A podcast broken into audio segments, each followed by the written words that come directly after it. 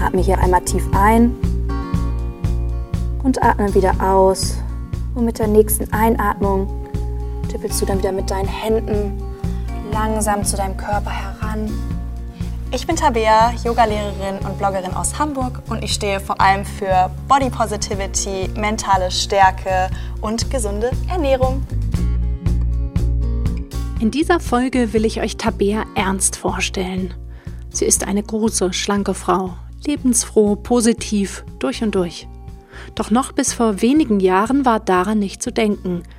Die damals Anfang 20-Jährige war schwer an Magersucht erkrankt. Also ich war bei meinem untersten Gewicht angekommen, lag bei meinen Eltern auf der Couch und es war ein ganz schlimmer Tag, weil ich da Nacht, äh, davor die Nacht ähm, mich übergeben habe und irgendwie am nächsten Tag gar keine Kraft hatte für nichts und ich lag auf der Couch und habe die ganze Zeit da gelegen und so leicht an die Decke geguckt, aber gemerkt, eigentlich möchten meine Augen sich schließen und ich dachte die ganze Zeit, wenn ich jetzt die Augen schließe, dann öffne ich sie nicht wieder. ich dachte, ich will die Augen nicht schließen, ich will leben. Also das Leben ist schön, ich möchte leben und das, was ich hier gerade tue, das ist es nicht. Und da war ich die Entscheidung, okay, jetzt muss ich etwas ändern. Folge 4. Unfollow. Eine Steuerung F-Recherche. She likes Tech. She likes Tech der Tech-Podcast von NDR Info. Hi und herzlich willkommen bei She Likes Tech. Ich bin Svea Eckert. Schön, dass ihr wieder zuhört. Ich spreche in jeder Folge mit einer ausgewählten Expertin aus der Tech-Welt darüber, wie Technologie uns berührt. Und ich nehme euch immer mit in eine Recherche oder in einen Fall. Und gerade Heute ist das Staffelfinale unserer ja kurzen Serie zum Thema Instagram und Magersucht und ich will euch noch kurz berichten ähm, von, von einigen Reaktionen, die mich erreicht haben. Darunter haben mir viele auch zu diesen, ich nenne es mal Mager-Coaches geschrieben. Darüber haben wir die letzten beiden Folgen ähm, gesprochen und viele hat das wahnsinnig erschreckt, dass es so etwas gibt und dass so etwas überhaupt möglich ist. Und ähm, ich habe dazu auch mit Kim gesprochen, das ist ja die Betroffene aus den beiden Folgen und die wiederum, die hat sich riesig über diese Reaktion gefreut, weil das auch genau das war, warum sie überhaupt sich bereit erklärt hat, mitzumachen und ihre Geschichte zu erzählen, weil sie gesagt hat, ich will gern erzählen und mit meiner Geschichte andere Menschen warnen und vielleicht auch davor bewahren, was mir passiert ist. Und das freut mich sehr. Wenn ihr Fragen habt, Hinweise, Tipps, eine eigene Geschichte erlebt habt, dann schreibt mir an shelikestech.ndr.de. Und jetzt gehen wir rein in unsere Geschichte, in unsere Recherche mit Tabea. Also muss ich da hinten dieses Geschenk von meiner Oma noch Man sieht es nicht. Okay. Wir sind also. zu Besuch bei Tabea und sie hat uns eingeladen, um uns zu zeigen, dass es nicht nur einen Weg in die Magersucht rein gibt, sondern auch wieder raus.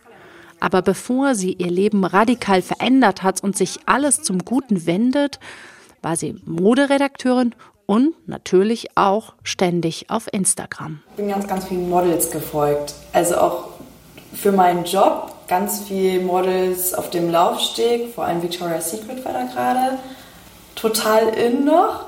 Und dann haben die ganzen Frauen gezeigt, wie sie trainieren und essen, um sich bereit zu machen die Show. Ich dachte, dass es wirklich normal ist, dass man total durchtrainiert und extrem schlank ist. Jeder trainiert den ganzen Tag, ist nur gesund, lässt alle Kohlenhydrate weg und ist total diszipliniert. Und diszipliniert, auch die Kommentare dazu sind ja immer, boah, Disziplin, das ist sowas total Erstrebenswertes, wenn man Disziplin zeigt. Ähm, Disziplin kann aber auch irgendwann sehr krankhaft sein. Sie zeigt uns Fotos aus der Zeit. Darauf ist sie wirklich extrem dünn. Also man kann die Rippen zählen, man sieht also Arme, die man quasi mit einer Hand, mit Daumen und Zeigefinger umfassen kann. Und sie sieht viel älter aus im Gesicht und irgendwann ist sie kaum noch etwas. Also hier, das ist 2015, da sieht man ähm, an den Armen auf jeden Fall, da bin ich auf einem Festival und ich weiß noch, dass meine Freundin völlig äh, schockiert war. Alle haben dafür eingekauft, fünf Tage Festival. Mit was bin ich eingereist? Mit äh, vier diesen 500 Gramm Töpfen Magerquark und einem Kilo Möhren. Und einige Zeit später kommt es zu dem Moment auf der Couch ihrer Eltern, als sie dort liegt und als sie beschließt, dass es so nicht weitergehen kann. Ich dachte, ich will die Augen nicht schließen, ich will leben. Also das Leben ist schön, ich möchte leben und das, was ich hier gerade tue, das ist es nicht. Und da war eigentlich die Entscheidung, okay, jetzt muss ich etwas ändern. Tabea weist sich selbst in eine Klinik ein. Wir werden gleich nochmal zurückkehren zu Tabeas Geschichte, aber zunächst will ich gern Carla Husted begrüßen.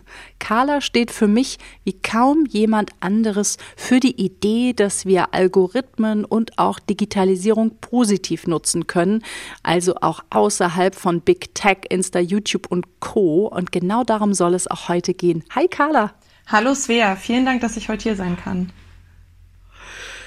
Carla, vielleicht einmal ganz kurz zu dir. Ähm, du arbeitest bei der Mercator Stiftung, leitest dort den Bereich digitalisierte Gesellschaft und ein Teil deiner Arbeit ist zu prüfen, wie wir möglicherweise ein Gegengewicht zu Big Tech aufbauen können. Also so eine Art zivilgesellschaftliches, digitales Ökosystem zu stützen und zu fördern. Und wie das vielleicht aussehen kann, dazu kommen wir auch später noch.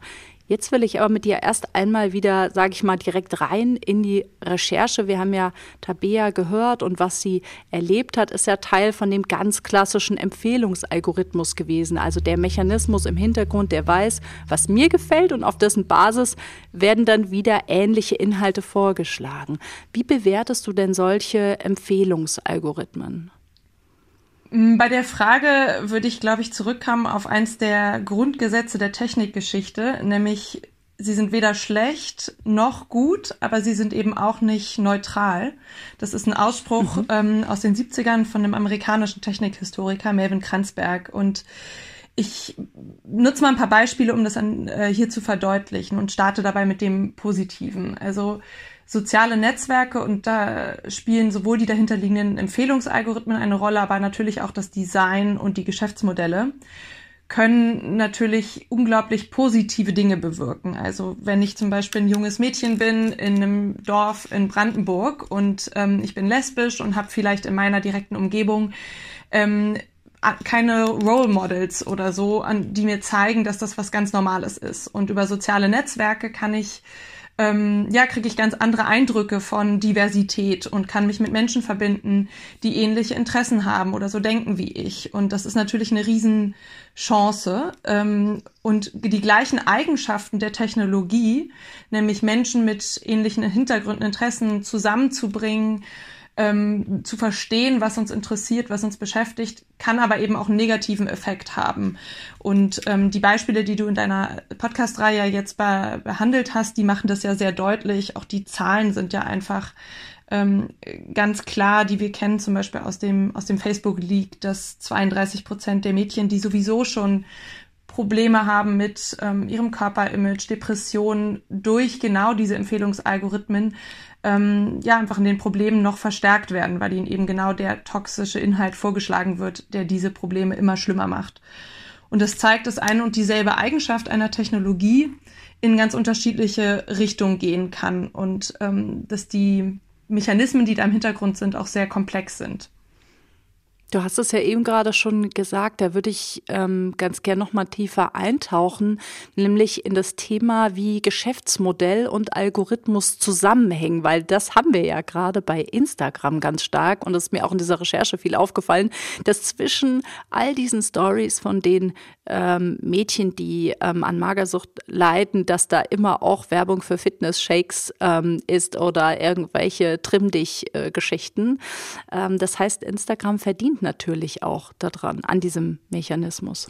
Genau, das ist eine ganz wichtige Erkenntnis, dass ähm, diese sozialen Netzwerke, wie sie sich nennen, oder auch Tech-Konzerne im Endeffekt Werbekonzerne sind. Also die verdienen ihr Geld damit, dass wir möglichst lange auf diesen Plattformen sind und sie möglichst viel über uns und unsere Interessen erfahren und dementsprechend möglichst viel Geld damit machen können, Werbung zu schalten. Und ähm, ja, was wir verstehen müssen, ist, dass es nicht per se im Interesse ist von Unternehmen wie, man muss ja mittlerweile Meta sagen, also früher Facebook, denen auch Instagram gehört. Man merkt an dieser Erklärung schon Teil des Problems. Das sind riesen, quasi schon fast monopolartige Strukturen ja mittlerweile.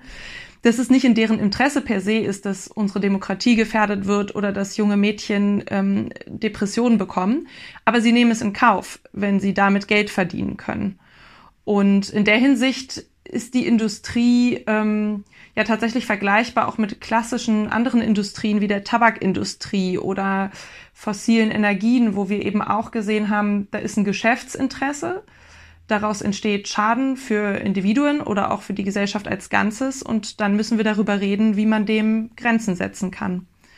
Und mhm. im Kontext von, von sozialen Netzwerken ähm, ist das eben ja wirklich ein komplexes Zusammenspiel aus dem Algorithmus, dem angesprochenen, auch aus dem Design der Plattform und eben den Geschäftsmodellen. Und ähm, welche Rolle zum Beispiel das Design spielt, das merkt man auch daran, dass die Negativeffekte, die bei Instagram zu sehen sind, auf äh, junge Menschen, Mädchen wie auch mittlerweile Jungen, was ihre Ko Gefühl gegenüber ihrem Körper angeht, ähm, dass das in anderen Plattformen nicht ganz so stark ist. Also das hat auch Facebook selber rausgefunden, dass es zum Beispiel bei TikTok oder Snapchat diese Effekte nicht so stark sind, weil diese Plattformen zum Beispiel sehr viel mit so lustigen Filtern arbeiten, so Gesichtsfilter und allein dadurch schon den Fokus nicht so stark zum Beispiel auf den Körper lenken und auch mehr mit Humor arbeiten und es nicht so stark um Selbstperfektion geht.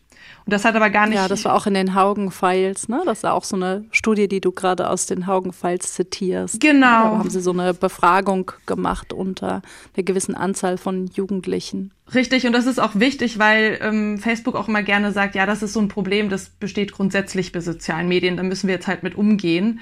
Und das zeigt halt sehr gut, dass das nicht unbedingt der Fall ist, sondern dass sowohl der Algorithmus als auch das Plattformdesign durchaus einen Einfluss darauf haben, ähm, wie stark solche Probleme sich ausprägen. Da würde ich total gern drauf eingehen, aus Plattformdesign. Also wenn wir einmal an so eine Timeline ähm, denken oder auch an so eine Explore-Seite, ne, wo wir, wo mir dann die Inhalte angeboten werden, wie könnte oder wie müsste die denn aussehen? Was, was gibt's denn da für Ideen äh, oder für Scharnierstellen, um sowas, ja, um diesen, ich nenne es mal Rabbit Hole-Effekt mhm. oder diesen Effekt, dass ich mich immer tiefer in eine Richtung so reinsteige, ähm, um dem so entgegenzuwirken? Ja, das ist eine super schwierige Frage. So ganz einfache Antworten darauf gibt's auch nicht. Also Facebook hat ja selber auch ähm, ein Team zusammengestellt. Auch das wissen wir jetzt aus diesen Facebook Leaks von Francis Horgan, das ähm, unter anderem das Civic Integrity Team, was genau sich dieser Frage widmen sollte und unterschiedliche Dinge ausprobiert hat, wie zum Beispiel ähm, das Verstecken von Likes. Und das war zum Beispiel eine Maßnahme, die ähm, als sehr hilfreich befunden wurde in einigen dieser Studien, wo man ähm, aber ganz klar gesagt hat, nee, das ist zu schädigend für das Geschäftsmodell im Endeffekt, wenn wir das mhm. machen und deshalb werden wir das nicht tun. Und da gab es einige solcher Vorschläge. Ähm, bei den Likes, das ist auch so ein bisschen, ist auch kontrovers, weil manche NutzerInnen das auch gar nicht wollen würden. Aber es gibt, ähm, wir wissen aus diesen Enthüllungen, dass es verschiedene Vorschläge gab, wo Mark Zuckerberg auch persönlich ähm, gegenüber diesem Team, was dafür zuständig war, ähm, ganz klar sich geäußert hat, nein, diese Maßnahmen wollen wir nicht ergreifen, weil das Risiko, dass dann die Leute die Plattform nicht mehr genug, genug nutzen, ist zu groß. Und ich habe einen ganz schönen Artikel jetzt auch in der Recherche, in der Vorbereitung für den Podcast gefunden, von einem ehemaligen Mitglied aus diesem Team.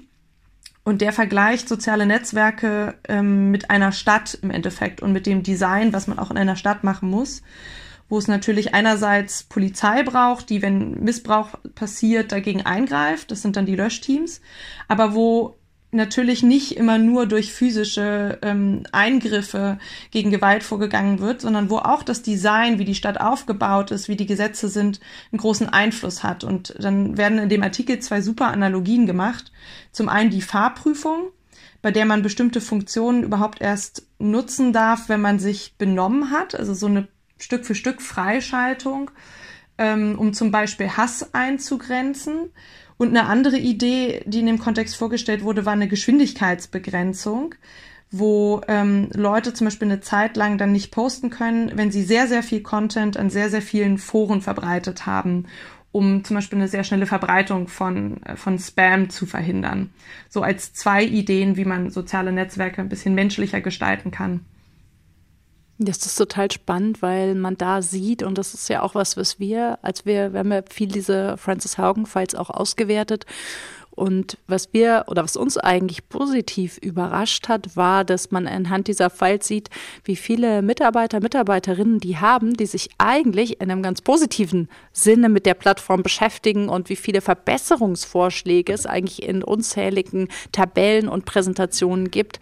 Ähm, nur die meisten davon oder sehr viele davon werden eben nicht umgesetzt. Ne? Und da kommen wir wieder zum Stichwort Geschäftsmodell und der auch zur großen Kritik, ne, die es gerade auch an Facebook gibt, nämlich dieses Wachstum vor Wachstum vor allem anderen. Total. Also ich habe auch Hoffnung, weil man immer mehr sieht, wie innerhalb der Tech-Konzerne sich Gegenwehr formiert. Also es gab vor einigen Jahren Proteste ähm, gegen Geschäftspraktiken von Google, von Google-Mitarbeitenden, ähm, wo sie zum Beispiel sich dagegen ausgesprochen haben, dass Google mit bestimmten Sicherheitsbehörden zusammenarbeitet. Ähm, es gab jetzt diesen Fall mit Frances Horgan, die ja selber Facebook-Mitarbeiterin war, ähm, es gibt immer mehr ehemalige Mitarbeiter, die, die sich aussprechen, die teilweise zur Zivilgesellschaft wechseln. Und ähm, wir wissen alle, die Data Scientists und InformatikerInnen äh, dieser Welt, das ist ein Feld, wo Arbeitskräfte sehr dringend genutzt werden und wo ich hoffe, dass man so ein bisschen auch einen Druck von innen aufbauen kann. Aber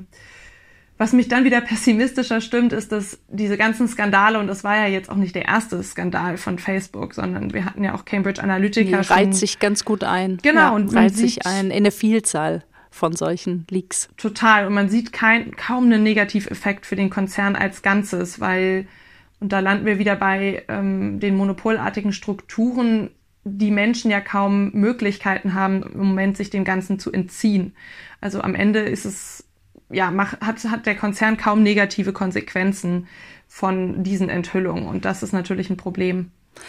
Wir kommen da gleich nochmal drauf ähm, zurück und ähm, vor allem dann natürlich auch nochmal mit Ideen und Konzepten, auch Regulierungsideen, ähm, was sich denn vielleicht möglicherweise auch im Großen und Ganzen ändern kann und ändern muss. Ähm, vorher tauchen wir aber nochmal ein in den zweiten Teil unserer Geschichte.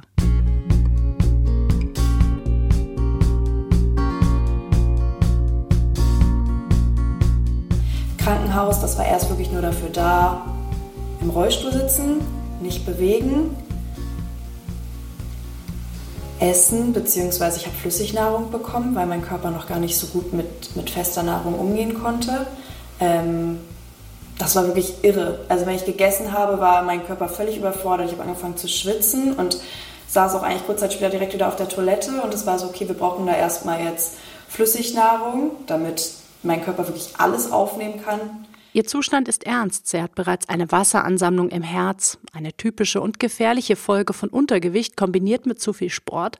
Nach acht Wochen Krankenhausaufenthalt geht sie über Monate in eine auf Essstörungen spezialisierte Klinik und dort krempelt sie ihr Leben um.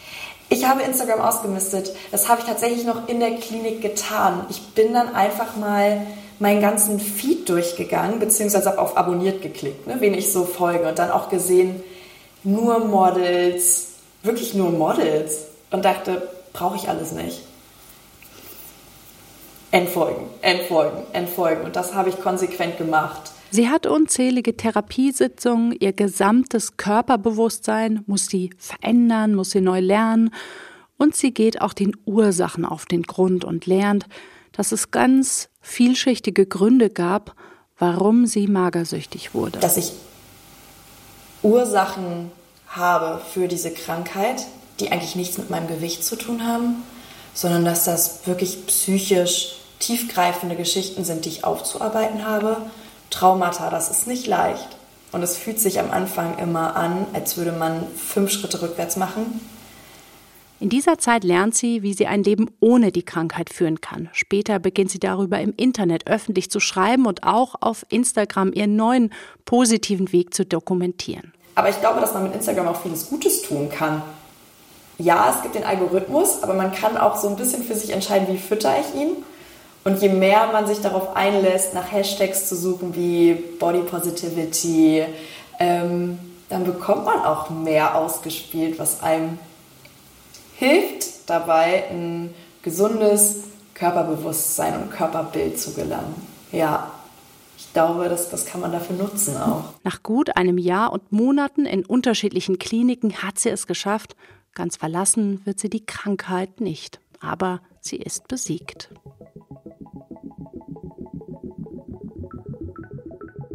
Jetzt ist mein Steuerung F-Kollege Suleiman Tatmori wieder bei mir. Mit ihm habe ich ja die gesamte Recherche gemeinsam gemacht. Sulay, wie war die Recherche für dich und was hast du da rausgezogen?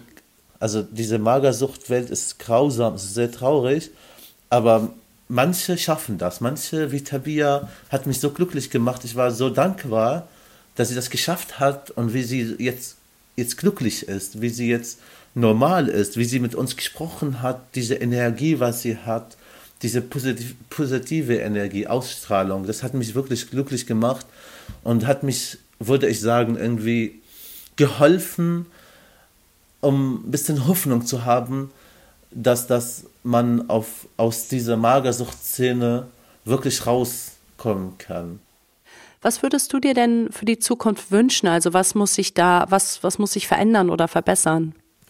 Also auf Instagram würde, also wünsche ich mir, dass sie mehr achten, dass sie das mit Mager, dass sie mehr kontrollieren, dieser Coaching, das mit 200 Kalorien am Tag oder dass man fasten muss und nichts essen darf, gar nichts außer 100 Kalorien am Tag, also ein Ei, dass sie das mehr kontrollieren, dass es, dass es irgendwie verboten wird auch ähm, und das mit Coaching, was sie machen, mit, also mit Minderjährig, dass es strafbar wird, weil es ist nicht strafbar ist zu schreiben. Ich wünsche mir, dass es strafbar wird und dass das mehr kontrolliert wird.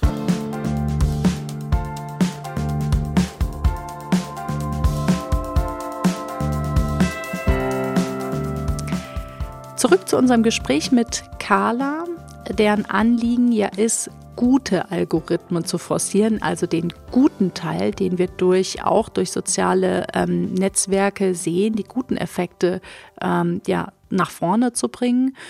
Und jetzt sagt unsere Protagonistin Tabea, ähm, die sagt für sie, sie hat Instagram für sich, ähm, ich sag's mal so, neu programmiert. Also sie ist ganz vielen Accounts entfolgt, bei denen sie gemerkt hat, das hat mir nicht gut getan. Und ähm, ich setze mich jetzt mal ganz bewusst mit dem Thema Body Positivity auseinander und verändere meine Timeline. Ist das die Lösung? Ich glaube, es ist ein Teil der Lösung. Also wir müssen definitiv auf einer individuellen Ebene uns alle damit auseinandersetzen, wie wir soziale Netzwerke nutzen, auch uns überhaupt erstmal bewusst werden, dass da eine algorithmische Kuratierung stattfindet. Ähm, vielleicht auch mal hinterfragen, ist es gesund überhaupt auch in welchem Ausmaß ich das Ganze benutze. Ähm, und ja, eben auch reflektieren, wie, wie lässt es mich fühlen. Und das, das klingt ja nach einem sehr gesunden, sehr durchdachten Entscheidung. Und zugleich muss man aber auch vorsichtig sein, die Verantwortung nicht zu sehr nur in die Hände der Individuen zu legen. Und das ist auch ein Narrativ, was natürlich durch die Tech-Konzerne sehr stark betont wird, die immer wieder sagen, ja, wir müssen alle Medienkompetenz lernen. Und das ist richtig. Aber es soll eben auch ein bisschen davon ablenken, dass es viele strukturelle Faktoren gibt, die wir ja gerade angesprochen haben, die das gar nicht so einfach machen, für Individuen überhaupt diesen Schritt zu gehen. Und deshalb, glaube ich, braucht es immer ein Zusammenspiel an individuellen Verhaltensänderungen, aber auch einen klaren rechtlichen Rahmen und einer großen Selbstverantwortung auch bei den Plattformen. Stichwort rechtlicher Rahmen. Wir leben ja in einer ganz spannenden Zeit gerade. Es wird nämlich aktuell der Digital Services Act verhandelt. Der war bis Ende letzten Jahres, war im Parlament. Das war auch so die Zeit, wo wir ganz viel über Francis Haugen berichtet haben. Das war die Zeit, als die Facebook-Files rauskamen. Da wurden die letzten Änderungen gemacht im Parlament. Das war ja auch ein Grund, warum Francis Haugen in Brüssel war, weil sie nochmal versucht hat, im Prinzip durch ihre Enthüllungen da auch nochmal einen Fokus drauf zu legen legen, dass es eben Regeln, Rahmenbedingungen, Regulierung braucht. Jetzt ist dieser, ja, dieser eine Schritt abgeschlossen worden und wir kommen jetzt in die zweite Phase. Die beginnt jetzt nämlich, ähm, jetzt wird der Vorschlag für den Digital Services Act, der wird jetzt in der Kommission auf Länderebene ähm, beguckt äh, und ausdiskutiert und verhandelt. Carla, ähm, weißt du, wie da aktuell der Stand ist oder was so die wichtigen Eckpunkte sind, um die es da aktuell geht? Das ist ein unglaublich komplexer äh, Rechtsakt. Das ist auch ein Problem tatsächlich für die Zivilgesellschaft. Also ich würde sagen, es gibt wahrscheinlich in Deutschland eine Handvoll Menschen, die den wirklich in seiner Komplexität durchdrungen und verstanden haben. Ähm, weil er natürlich rechtliche Aspekte, technische Aspekte, manageriale Aspekte, psychologische Aspekte beinhaltet, die alle irgendwie zusammengedacht werden müssen. Ähm, man kann aber sagen, dass die zivilgesellschaftlichen Akteure ähm, in Deutschland und Europa, die sich ja in den letzten Jahren dafür engagiert haben, sehr zufrieden sind mit der aktuellen Version. Das ist zum einen das personalisierte Werbung auf Basis von ähm, so sehr persönlichen Daten, sehr sensitiven Daten wie zum Beispiel sexuelle Orientierung oder auch ethnische Herkunft, politische Meinung, dass das in dem aktuellen Entwurf verboten werden soll. Und bei Kindern soll zum Beispiel personalisierte Werbung sogar ganz verboten werden. Ähm, und das war ein Punkt, der, wo lange nicht klar war, ob der das in den Entwurf reinschafft, weil es da im Parlament auch durchaus unterschiedliche Meinungen zu gab. Ähm, einen anderen Punkt, den ich persönlich auch sehr feier, ist, dass die Ablehnung von Cookies und äh, das sind diese Banner, die immer ja, auftauchen. Genau. Ähm, das ist einfach das Resultat einer, ich nenne es mal, missglückten Digitalregulierung, dass das so kompliziert ist. Ähm, und da steht jetzt im DSA drin, dass die Ablehnung der Cookies nicht länger dauern darf als die Zustimmung. Halleluja. Ja, Oh Gott, aber dass es die immer noch gibt. Ich würde am liebsten, ich würde das gerne im Browser voreinstellen. Ähm, also, liebe Schilax Tech-HörerInnen, wenn ihr da einen Tipp für mich habt, ähm, Browser-Voreinstellung, alle Cookies ablehnen, ich nehme sie. Gibt's auch schon tatsächlich Browser-Erweiterung. Okay. Ich, ich suche mal raus und schick dir was. Oh ja, das packt mir in die Show Notes. Ja, und aber der Punkt, ja. der ähm, mich und auch viele unserer Partnerorganisationen mit am meisten gefreut hat, ist, glaube ich, die Beforschbarkeit der algorithmischen Systeme. Systeme. Weil wie ich das vorhin schon gesagt habe, es gibt ganz, ganz viel, was wir noch gar nicht verstehen. Also zum Beispiel, wie stark sich ähm, die Verlagerung von politischen Diskursen in soziale Netzwerke eigentlich auf Polarisierung auswirkt. Man hat da so ein mhm. Bauchgefühl dafür und jetzt gerade im Kontext auch wieder von Corona und der Querdenkerbewegung, dass es da eine Tendenz gibt. Aber wie stark das ist und welcher Aspekt sozusagen der, der algorithmischen Empfehlung am Ende dazu führt oder auch wie es sich im Kontext ja. von Wahlen auswirkt, das verstehen wir alles nicht weil wir. Ja, und es ist ja, ja. auch umstritten. Also ich ähm, habe mich gerade viel mit dem Thema äh, Myanmar beschäftigt. Mhm. Also für die, die sich noch daran erinnern, da wir hatten in Myanmar äh, vor einigen Jahren einen ganz schlimmen Genozid und es ähm, gab dazu auch, es gab Studien, es gab auch Gutachten dazu, in denen es hieß, ähm, oder auch Facebook selbst hat dazu etwas herausgegeben, dass sie das mitverantwortet hätten. Und das ist ähm, ganz umstritten, in welcher Dimension. Was ähnliches äh, natürlich jetzt überhaupt nicht mit dem in Myanmar vergleichbar, aber trotzdem erleben wir oder haben wir das ja erlebt mit dem Erstarken der Querdenkenbewegung. Dazu haben wir ja auch eine, hier habe ich ja eine lange Serie auch gemacht, wo es äh, bei mir darum ging, um YouTube. Also welchen Einfluss hat YouTube auf meine Meinungsbildung? Und ich weiß es einfach nicht, obwohl ich mit vielen Leuten dazu gesprochen habe ähm, und mein Bauchgefühl mir sagt, dass YouTube einen ganz erheblichen Einfluss haben kann, wenn auch andere Faktoren da gegeben sind. Aber es ist, ähm, es ist nicht quantitativ und abschließend irgendwie erforscht. Ja. Ne? Die eine Organisation, Algorithm Watch, ähm, sagt dir bestimmt mhm. auch was. Für, für die Hörerinnen und Hörer ist eine Art Foodwatch, aber für Algorithmen, ähm, die wir zum Beispiel auch jetzt gefördert haben oder gerade fördern, um ihre politische Arbeit zu stärken. Die haben versucht, im Kontext der Bundestagswahlen ähm, auch den Instagram-Algorithmus zu untersuchen über einen Reverse Engineering-Ansatz. Also nicht nur an der Oberfläche, sondern auch zu verstehen, wie stark findet im Kontext der Bundestagswahlen Personalisierung statt, haben Leute darum gebeten, ähm, auch da Plugins zu installieren, Daten zu spenden und es dann quasi ja Rückschlüsse darauf zu ziehen, ohne reingucken zu können. Und Facebook hat dann Algorithm Watch mit einer Klage gedroht, so dass sie das Experiment abbrechen mussten.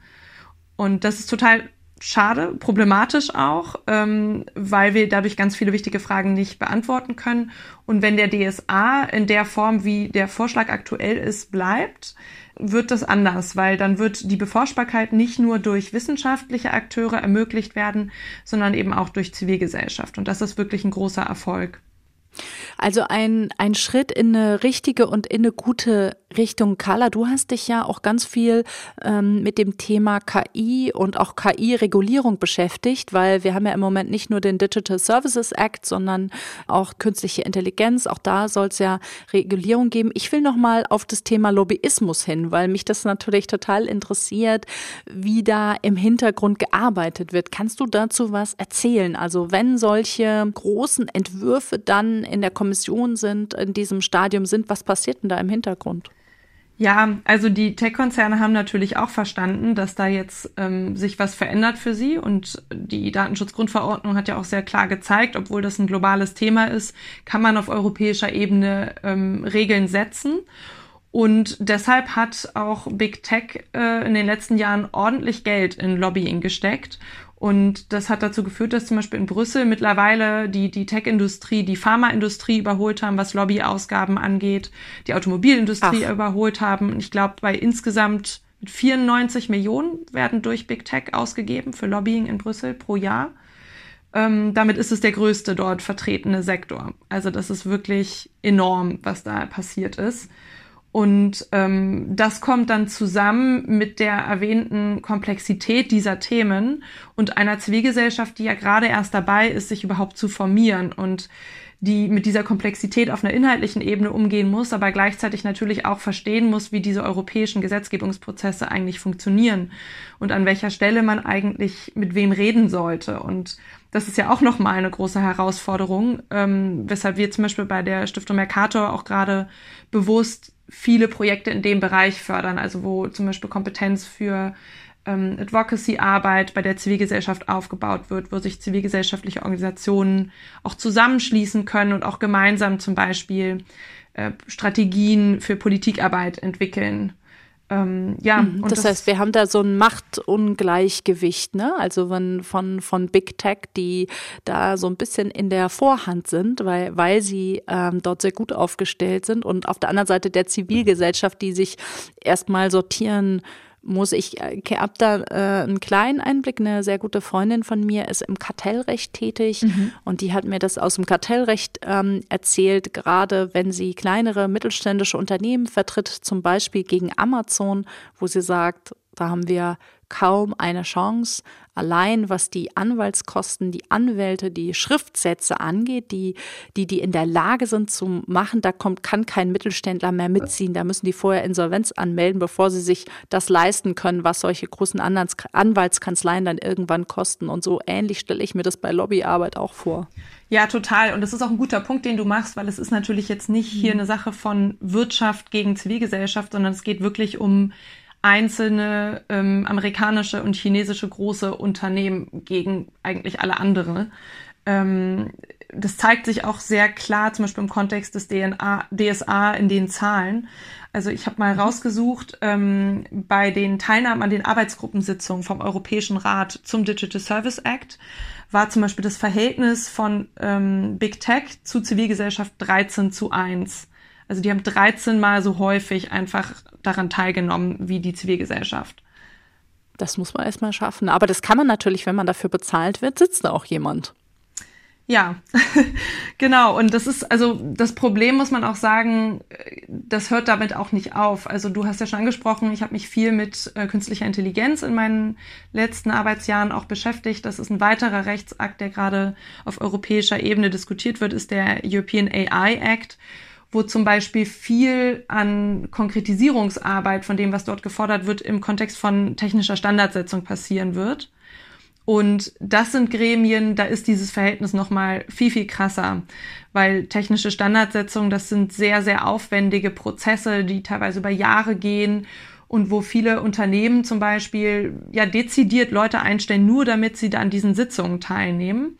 Und wo ich zum Beispiel auch mit KMUs, mit Startups gesprochen habe, die sich auch darum sorgen, weil sie sagen, dort werden eben, ja, wie der Name schon sagt, Standards vereinbart, die auch dazu führen können, dass der Wettbewerb verzerrt wird, weil das für Kleine viel, viel schwerer ist, die einzuhalten, weil sie zum Beispiel durch die Großen so stark beeinflusst werden, diese Prozesse, dass es sehr auf ihre eigenen Modelle zugeschnitten ist. Das heißt, hier haben wir ein weiteres Repräsentationsproblem, was noch nach der Regulierung liegt. Mhm. Da hast du jetzt schon so die größte, wahrscheinlich eine der größten Herausforderungen angesprochen. Ne? Also diese Frage, wie ähm, schaffen wir das, zivilgesellschaftliche Interessen, die Interessen der Nutzerinnen und Nutzer zu stärken, ähm, im Gegensatz zu den Interessen der Tech-Konzernen, die eben ja gewinnorientiert arbeiten, die, die auf Wachstum aus sind. Ähm, ich will, ich will zum Schluss gerne nochmal philosophisch werden, wenn ich darf, weil mich einfach dazu deine Meinung, deine Einschätzung interessiert. Ich habe ähm, was gelesen, was ich sehr spannend ähm, fand. Und zwar gibt es einen französischen Philosophen, ähm, René Girard, und der vertritt die These, dass ja, Menschen einfach so ticken, dass sie das begehren, was andere Menschen begehren. Ja, also er nennt er als Beispiel die Mode. Also wenn einer eine Schlaghose, Kordschlaghose trägt, dann denken die anderen, oh Gott, ich will die auch haben.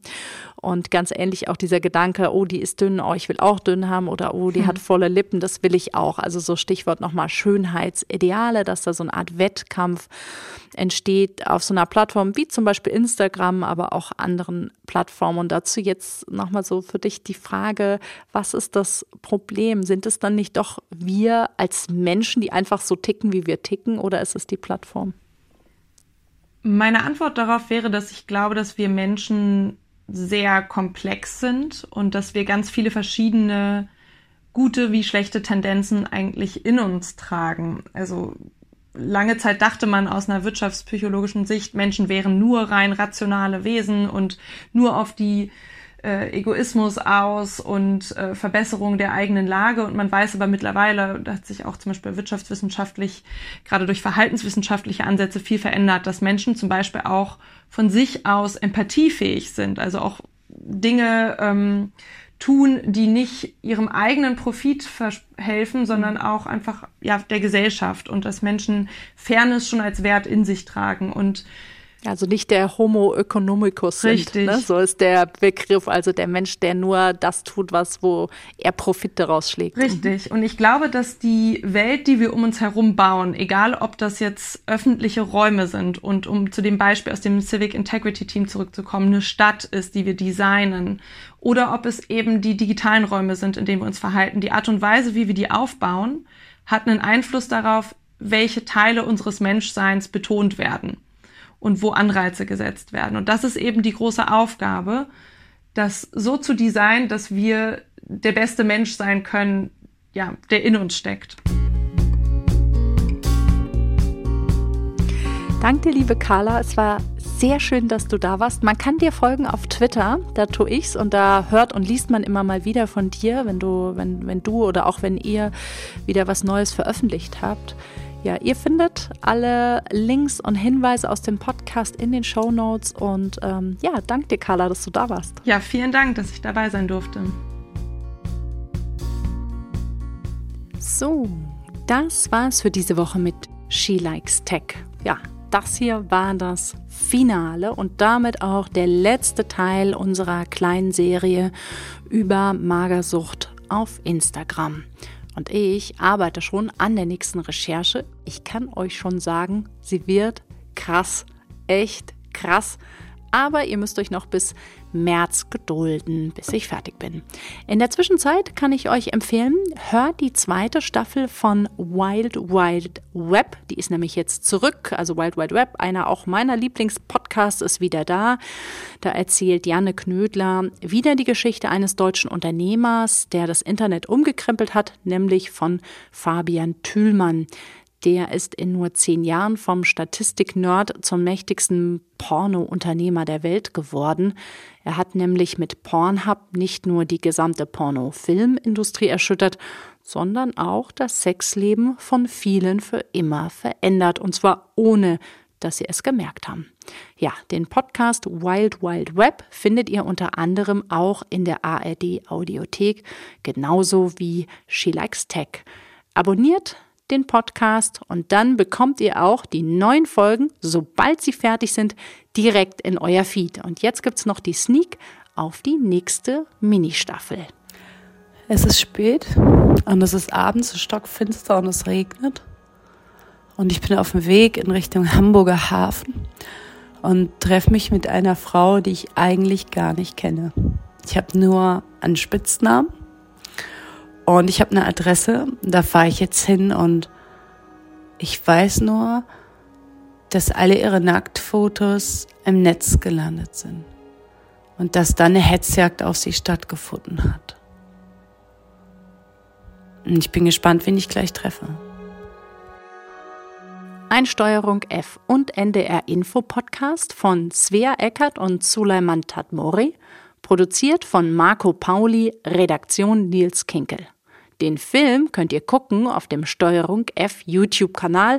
Mehr Informationen in den Show Notes auf ndr.de-she likes tech. She Likes Tech. Der Tech-Podcast von NDR Info. Puppenzeug, das ist das Flexikon. Das ist der Laber-Podcast mit Bildungsauftrag. Das Flexikon mit Anne Radatz und Steffi Banowski. Wir versorgen euch mit Wissen. Von uns bekommt ihr Antworten auf Fragen, die ihr euch vielleicht noch nie gestellt habt. Da bist du auf dem Flohmarkt, verlangst für einen Pulli 5 Euro und schämst dir die Augen aus für den Preis oder sitzt beim Chef, willst eigentlich mehr Geld und kriegst kein Wort raus. Verhandeln ist nicht jedem in die Wiege gelegt und deshalb dachten wir uns, kann man es doch mal lernen. Wie handle ich mich reich? Wir haben gesprochen mit ExpertInnen, die wirklich knallharte Verhandler sind und euch ein bisschen mehr äh, Taschengeld in die Tasche handeln. In der ganz neuen Folge vom Flexikon. Das Flexikon jetzt überall, wo es Podcasts gibt.